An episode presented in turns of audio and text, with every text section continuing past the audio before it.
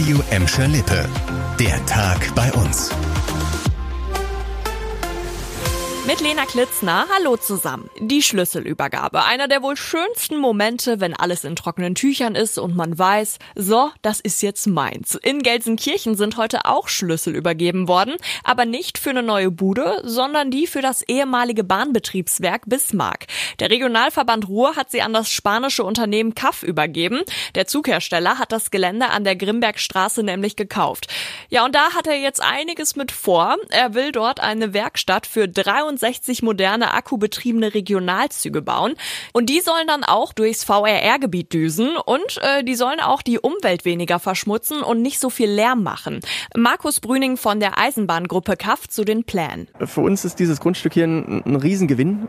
Top-Lage, äh, gute Größe, Möglichkeiten, das in Zukunft weiter auszubauen. Und Ziel ist jetzt äh, relativ sportlicher Zeitraum, aber bis äh, Sommer 25 die Werkstatt hier äh, fertigzustellen und dann äh, ab Ende 25 hier die Instandhaltung der neuen Batterietriebzüge zu machen. Da wird jetzt aber nicht nur viel Arbeit reingesteckt, sondern auch viel Geld. Rund 30 Millionen Euro werden investiert und on top entstehen dadurch bis zu 40 neue Arbeitsplätze. Einen kleinen Haken gibt's noch, zumindest für die Bahn Bahnfreunde Bismarck. Wie es für den Verein weitergeht, bleibt immer noch unklar. Obwohl der RVR den Gelsenkirchener Verein aus dem Gebäude herausgeklagt hat, stehen immer noch einige Loks der Bahnfreunde darin. Schon wieder sollen junge Gelsenkirchener zugeschlagen haben. Die Polizei hat zwei tatverdächtige Kinder geschnappt. Ziemlich erschreckend ist das Alter der beiden Jungs. Sie sind gerade mal 12 und 13 Jahre alt. Die beiden Tatverdächtigen sollen gestern gegen 14.30 Uhr erst zwei 14-jährige Schüler auf der Bismarckstraße in Schalke mit einem Messer bedroht und dann beraubt haben.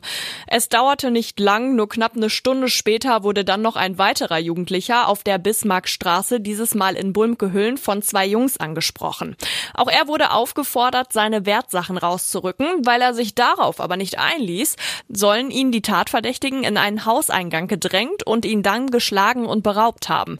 Später konnte die Polizei die jungen Gelsenkirchener schnappen. Ob sie hinter beiden Taten stecken, das wird noch ermittelt. Es wird schon versucht, verstärkt gegen die Jugendkriminalität vorzugehen, weil laut Polizei immer häufiger Jugendliche in Gelsenkirchen kriminell werden.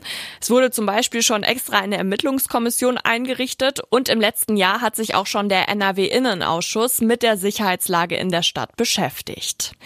Eine Massenschlägerei in der Gelsenkirchener Innenstadt vor knapp vier Jahren, die hat ab heute ein Nachspiel vor dem Essener Landgericht.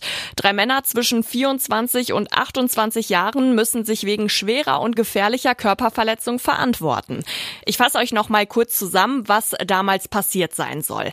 Hinter dem Gelsenkirchener Hauptbahnhof sollen die drei Angeklagten damals mit Bekannten aneinander geraten sein. Erst habe es laut Anklage nur eine Schubserei gegeben, dann sollen sie aber zwei Männer Männer mit einem abgesplitterten Flaschenhals brutal attackiert und schwer verletzt haben.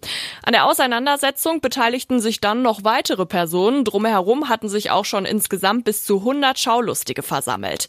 Die Polizei hatte dann Pfefferspray einsetzen müssen, um die Schlägerei aufzulösen. Eigentlich ging der Prozess auch schon im letzten Jahr, Ende Juni, los. Das Verfahren wurde dann aber ausgesetzt. Das Urteil gegen die drei Gelsenkirchener soll Mitte Februar fallen. Das war der Tag bei uns im Radio Video und als Podcast. Aktuelle Nachrichten aus Gladbeck, Bottrop und Gelsenkirchen findet ihr jederzeit auf radio und in unserer App.